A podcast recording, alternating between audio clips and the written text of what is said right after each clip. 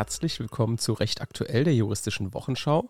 Wir sind Sebastian Bauer und Ann-Kathrin Hofmann. Wir sind beide wissenschaftliche Mitarbeiter an der Universität für Verwaltungswissenschaften in Speyer und gemeinsam führen wir euch immer freitags um 12 durch die Woche und besprechen die wichtigsten juristischen Entscheidungen, Veröffentlichungen und aktuellen Gesetzesvorhaben. Heute, dem 18. August 2023, unter anderem mit Regierungsentwurf zum Cannabisgesetz, Bundesverwaltungsgericht zur Ausweisung eines Ausländers im Ausland und das Verwaltungsgericht Gera zu AfD-Mitgliedern mit Waffen. Kurznachrichten. BGH soll in Masseverfahren schneller entscheiden können. Am Mittwoch hat die Bundesregierung den Regierungsentwurf zur Einführung eines Leitentscheidungsverfahrens beschlossen. Demnach soll es in Zukunft für den BGH möglich sein, grundsätzliche Rechtsfragen in Masseverfahren auch dann zu entscheiden, wenn die Parteien den Prozess anderweitig beendet haben. Hat der Bundesgerichtshof dieses Verfahren bei Einlegung der Revision nämlich zuvor als sogenanntes Leitentscheidungsverfahren hervorgehoben, können die grundsätzlichen Fragen hier dennoch geklärt werden. Somit können die in den unteren Instanzen zur Ruhe gebrachten Verfahren zum Abschluss gebracht werden.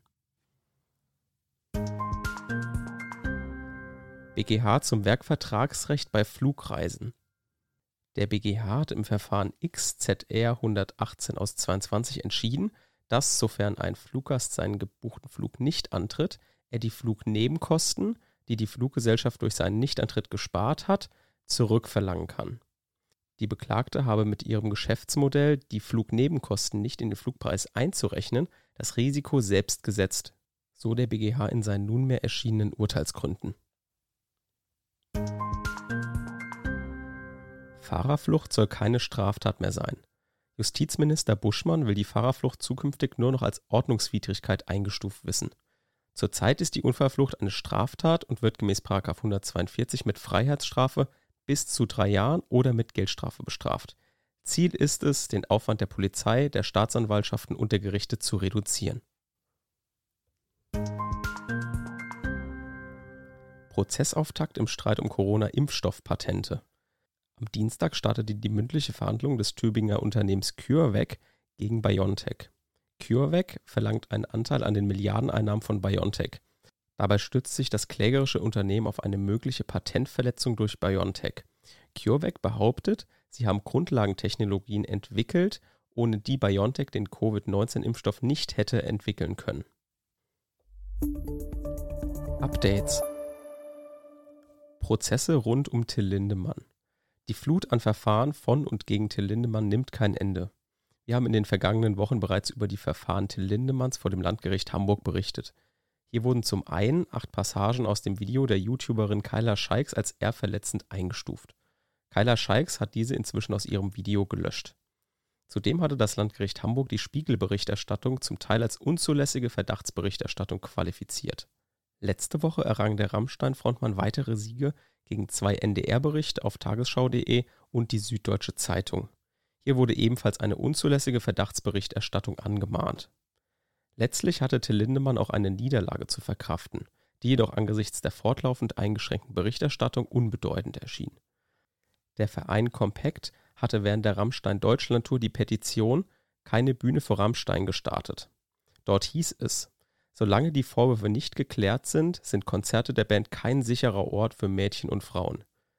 Den Unterlassungsantrag zogen die Prozessvertreter des Sängers jedoch aus prozessökonomischen Gründen zurück. Wie unter anderem die Tagesschau berichtete, hatte das Landgericht Berlin zuvor in einer Zwischenverfügung klargestellt, dass der Begriff des sexuellen Missbrauchs als Meinungsäußerung zulässig sei. Die Bezeichnung Till Lindemanns als Täter sei somit von ihm hinzunehmen. Sachverständigengutachten im Prozess gegen AstraZeneca. Das Oberlandesgericht Bamberg hat ein Sachverständigengutachten im Prozess einer Klägerin mit möglichen Impfschäden gegen AstraZeneca angeordnet. Wir berichteten zuletzt. Die Klägerin verlangt Schmerzensgeld und Schadensersatz, zusammengerechnet im höheren sechsstelligen Bereich. Sie sei an einer Darmvenenthrombose aufgrund der Impfung mit AstraZeneca erkrankt. Bei dem Prozess wird es aber nunmehr darum gehen, ob die Klägerin korrekt aufgeklärt wurde und nicht darum, ob der Impfstoff fehlerhaft war. So der Anwalt der Klägerin im ARD Morgenmagazin. Dies hat das Gericht in einem Hinweisbeschluss so bereits auch differenziert. Hierzu teilte das Gericht am Montag Folgendes mit. Der Senat gehe derzeit davon aus, dass die Klägerin nicht mit dem Impfstoff von AstraZeneca geimpft worden wäre, wenn das Risiko einer Darmvenenthrombose in der Fachinformation des Herstellers dargestellt gewesen wäre, teilte das Gericht am Montag mit. Die Kammer möchte ein Gutachten einholen. Mit diesem soll die Frage geklärt werden. Keine Ausweisung eines Ausländers, der noch nie in der Bundesrepublik Deutschland war. Ein visumspflichtiger Drittstaatsangehöriger Ausländer, der noch nie nach Deutschland eingereist ist oder sich dort aufgehalten hat, kann nicht nach den Vorschriften des Aufenthaltsgesetzes ausgewiesen werden. Das entschied nun das Bundesverwaltungsgericht und gab damit der Revision des Klägers gegen ein Urteil des VGH München Recht. Der Kläger ist irakischer Staatsangehöriger, der aktuell in Sri Lanka lebt. Im Jahr 2017 heiratete er in der Türkei eine deutsche Staatsangehörige. Im Februar 2018 beantragte er bei der deutschen Botschaft die Erteilung eines nationalen Visums zum Zwecke des Familiennachzugs zu seiner deutschen Ehefrau, welches jedoch abgelehnt wurde.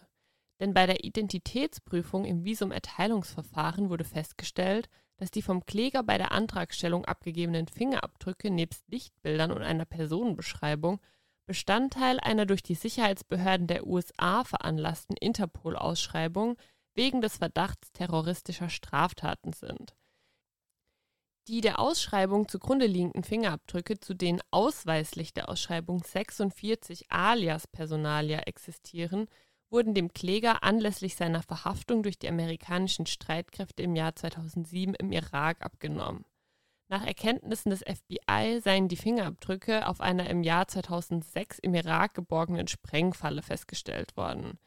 Der Inhaber der Fingerabdrücke sei auch am Waffenhandel und Schwarzhandel mit Treibstoff beteiligt gewesen. Die Revision des Klägers gegen die Ablehnung der Erteilung des Visums hat nun Erfolg, denn die Vorschriften der Paragraphen 53 folgende des Aufenthaltsgesetzes zur Ausweisung aus dem Bundesgebiet sind nicht einschlägig und mangels anderer Rechtsgrundlagen für die Ausweisung kann sich das Berufungsurteil gemäß 144 Absatz 4 der VWGO auch nicht aus anderen Gründen als richtig darstellen. Nach dem Wortlaut des Paragraphen 53 Absatz 1 Aufenthaltsgesetz als zentrale Norm des Ausweisungsrechts wird ein Ausländer ausgewiesen, dessen Aufenthalt die öffentliche Sicherheit und Ordnung, die freiheitlich-demokratische Grundordnung oder sonstige erhebliche Interessen der Bundesrepublik Deutschland gefährdet, wenn die unter Berücksichtigung aller Umstände des Einzelfalls vorzunehmende Abwägung der Interessen an der Ausreise mit den Interessen an einem weiteren Verbleib des Ausländers im Bundesgebiet ergibt, dass das öffentliche Interesse an der Ausreise überwiegt. Diese Formulierung spricht für das Erfordernis eines vorherigen Aufenthaltes. Der Begriff Aufenthalt enthält zwar keine zeitliche Dimension und kann einen vorgegangenen, aktuellen oder zukünftigen Aufenthalt erfassen, die in der Abwägung zu berücksichtigten Interessen an der Ausreise können allerdings nur bestehen, wenn sich der Ausländer im Inland aufhält oder aufgehalten hat und von dort ausreist. Noch deutlicher für diese Ansicht spricht der Wortlaut, Interesse an einem weiteren Verbleib im Bundesgebiet. Ob eine Ausweisung auch in Fällen möglich sein soll, in denen sich ein Ausländer noch nie im Bundesgebiet aufgehalten hat, muss der Entscheidung des Gesetzgebers vorbehalten bleiben, so das Bundesverwaltungsgericht. Insofern besteht hier wohl dringend nachzuholender Handlungsbedarf. Klimaklage in den USA. In den USA gewinnen Klimaaktivisten mit ihrer Klage gegen den Bundesstaat Montana. Dies könnte wegweisend für weitere Klagen in den USA sein.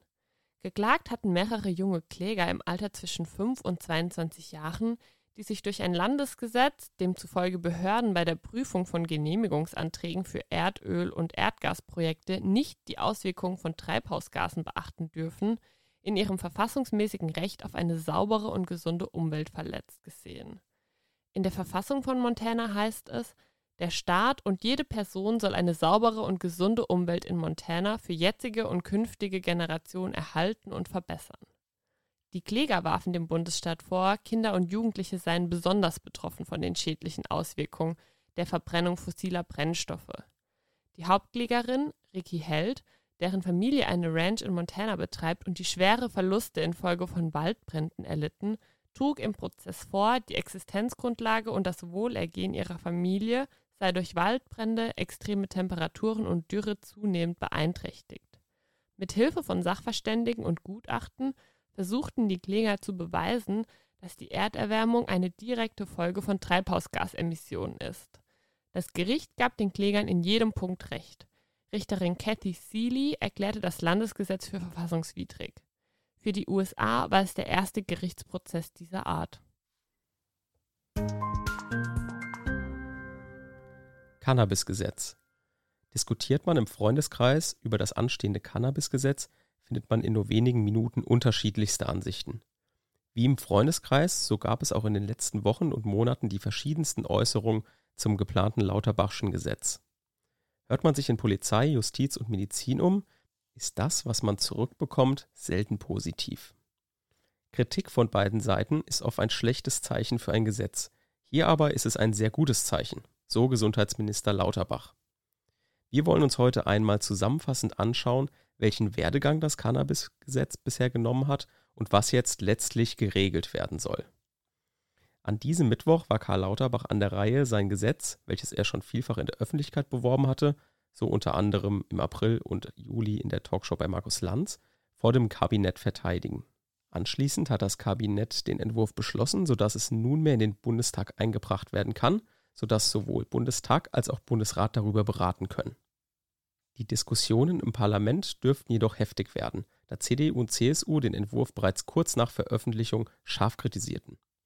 Doch was soll eigentlich geregelt werden und was sind jetzt die Argumente gegen das Gesetz? Das Ziel des Gesetzes ist, den Schwarzmarkt und die Drogenkriminalität zurückzudrängen. Zudem soll das Handeln mit gesundheitsschädlich gestreckten oder sogar giftigen Substanzen dadurch verbessert respektive ganz verhindert werden. Man erhofft sich außerdem einen Rückgang der Konsumenten. Dem Wortlaut des Gesetzesentwurfs nach soll Cannabis künftig kein Betäubungsmittel mehr sein. Ab 18 Jahren soll erlaubt sein, 25 Gramm Cannabis zu besitzen und bis zu drei Pflanzen für den Eigenbedarf anzubauen. Der Eigenanbau dürfe aber nicht zur Weitergabe genutzt werden. Im Juli stand noch in 9 Absatz 2 des Regierungsentwurfs, im Bereich der Wohnung der anbauenden Person dürfe das Gras zum unmittelbar auf die Weitergabe folgenden gemeinschaftlichen Konsum genutzt werden. So wurde das in der Folge der Kabinettssitzung gestrichen. In 9 Absatz 2 Cannabisgesetz heißt es jetzt nur noch, Cannabis aus dem privaten Eigenanbau darf nicht an Dritte weitergegeben werden. Zum Kiffen vorbeikommen ginge also nicht mehr.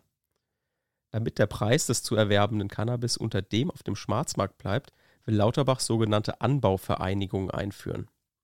Diese eingetragenen Vereine und mit von den Landesbehörden versehenen Erlaubnissen geben bis zu 50 Gramm Cannabis an ihre Mitglieder ab wobei die Mitgliederzahl 500 nicht übersteigen darf und die abzugebende Menge an 18 bis 21-Jährige 30 Gramm beträgt.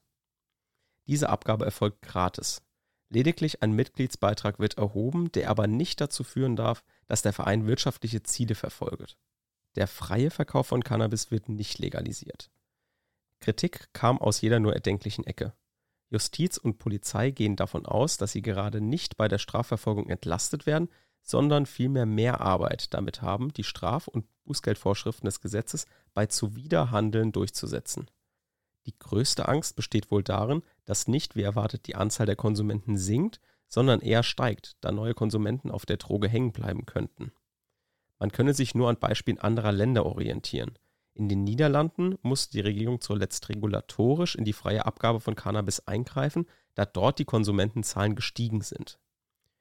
Unklar bleibt auch noch, wie sich das Konsumverhalten auf den Straßenverkehr auswirken wird. Das Verbot von Cannabis als Konsum vor dem Autofahren ist in 24a StVG in Verbindung mit der Anlage geregelt. Der THC-Grenzwert ist durch die Rechtsprechung geprägt und liegt bei einem Nanogramm THC pro Milliliter Blut. Wer gelegentlich Gras raucht, muss in der Regel länger als acht Stunden warten, bis er wieder Auto fahren darf. Da sich THC aber grundsätzlich lange im Blut hält, ist es für regelmäßige Konsumenten schwieriger abzuschätzen. Hier kann der THC-Gehalt erst nach Wochen oder sogar Monaten abgebaut sein. Daher möchte Volker Wissing 24a StVG nachschärfen. Wir prüfen die Grundlage für einen Grenzwert für Cannabis im Rahmen der Ordnungswidrigkeitenvorschrift des 24a Straßenverkehrsgesetz auf wissenschaftlicher Basis ermittelt und geschaffen werden kann.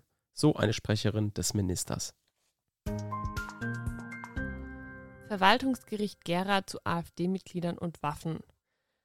Ein Mitglied der als rechtsextremistisch eingestuften Thüringer AfD kann vorläufig seine Waffen und die entsprechenden Erlaubnisscheine zurückbekommen.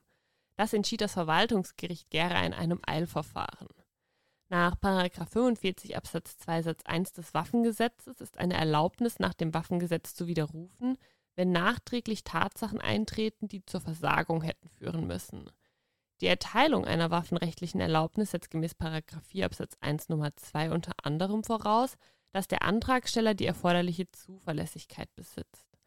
Nach 5 Absatz 2 Nummer 3 besitzen die erforderliche Zuverlässigkeit in der Regel solche Personen aber nicht, bei denen Tatsachen die Annahme rechtfertigen, dass sie in den letzten fünf Jahren Mitglied in einer Vereinigung waren, die gegen die verfassungsmäßige Ordnung gerichtete Bestrebungen verfolgt oder verfolgt hat oder aber eine solche Vereinigung unterstützt haben. Bereits aus dem insoweit eindeutigen Wortlaut, aber auch aus der Gesetzeshistorie sowie dem daraus hervorgehenden gesetzgeberischen Willen folgt, dass das Verfolgen von Bestrebungen im Sinne dieser Vorschrift feststehen muss. Ein bloßer Tatsachenbegründeter Verdacht reicht nicht aus. Das Landratsamt leitete die waffenrechtliche Unzuverlässigkeit des Antragstellers ausschließlich aus seiner Mitgliedschaft im Landesverband der Thüringer AfD ab. Die Annahme, dass dieser gegen die verfassungsmäßige Ordnung gerichtete Bestrebungen verfolgt, stützt das Landratsamt im angegriffenen Bescheid ausschließlich auf einen Vermerk des Verfassungsschutzes von Mai 2022 sowie ergänzend auf den Verfassungsschutzbericht 2021. Doch weder aus dem Vermerk noch aus dem Verfassungsschutzbericht folgt mit der erforderlichen Sicherheit die Verfassungsfeindlichkeit des gesamten Landesverbandes der AfD in Thüringen. Schwerpunkt des Vermerks seien Äußerungen eines Landessprechers der Thüringer AfD. Dessen Äußerungen seien zwar grundsätzlich gewichtige Indizien für die Gesamtausrichtung der Vereinigung, mit Blick auf die Größe des Landesverbandes der AfD sowie die regelmäßig komplexen Strukturen politischer Parteien könne eine entsprechende Schlussfolgerung jedoch nicht schematisch erfolgen. Das Thüringer Innenministerium wolle nun die Entscheidungsgründe der noch nicht rechtskräftigen Eilentscheidung prüfen. Andere Verwaltungsgerichte haben zu der Frage der Unzuverlässigkeit eines AfD-Mitglieds im Sinne des Waffengesetzes eine andere Rechtsauffassung vertreten, teilte ein Ministeriumssprecher als Begründung mit. Empfehlung der Woche. Unsere heutige Empfehlung der Woche ist ein Podcast, und zwar ein Podcast, der Referendare, also juristische Referendare anspricht. Und zwar geht es um den Podcast RefPod. Das ist ein Podcast vom OLG Hamm, also von der Justiz NRW. Und dort spricht Christian Walz, ein Richter vom OLG Hamm, immer mit einem Gast oder mit jemandem ähm, aus dem OLG Hamm, sprechen die über wichtige Probleme, die man als Referendar im materiellen Recht hat, einerseits und andererseits auch im prozessualen, also bei der ZPO. Ähm, ich hätte mir gewünscht, der Podcast wäre schon da gewesen, äh, wenn, als ich noch Referendar war. Leider nicht weil sowas gab es bis jetzt noch nicht in der Podcast-Landschaft. Also es gibt, gibt ja Podcasts, die auch für Studierende, also natürlich auch mein Podcast kurz erklärt, der ähm, für Studierende so ein bisschen materielles Recht erklärt und für Referendare gab es sowas aber nicht. Wir versuchen das ja bei kurz erklärt auch mal so ein bisschen auf Referendare zu beziehen.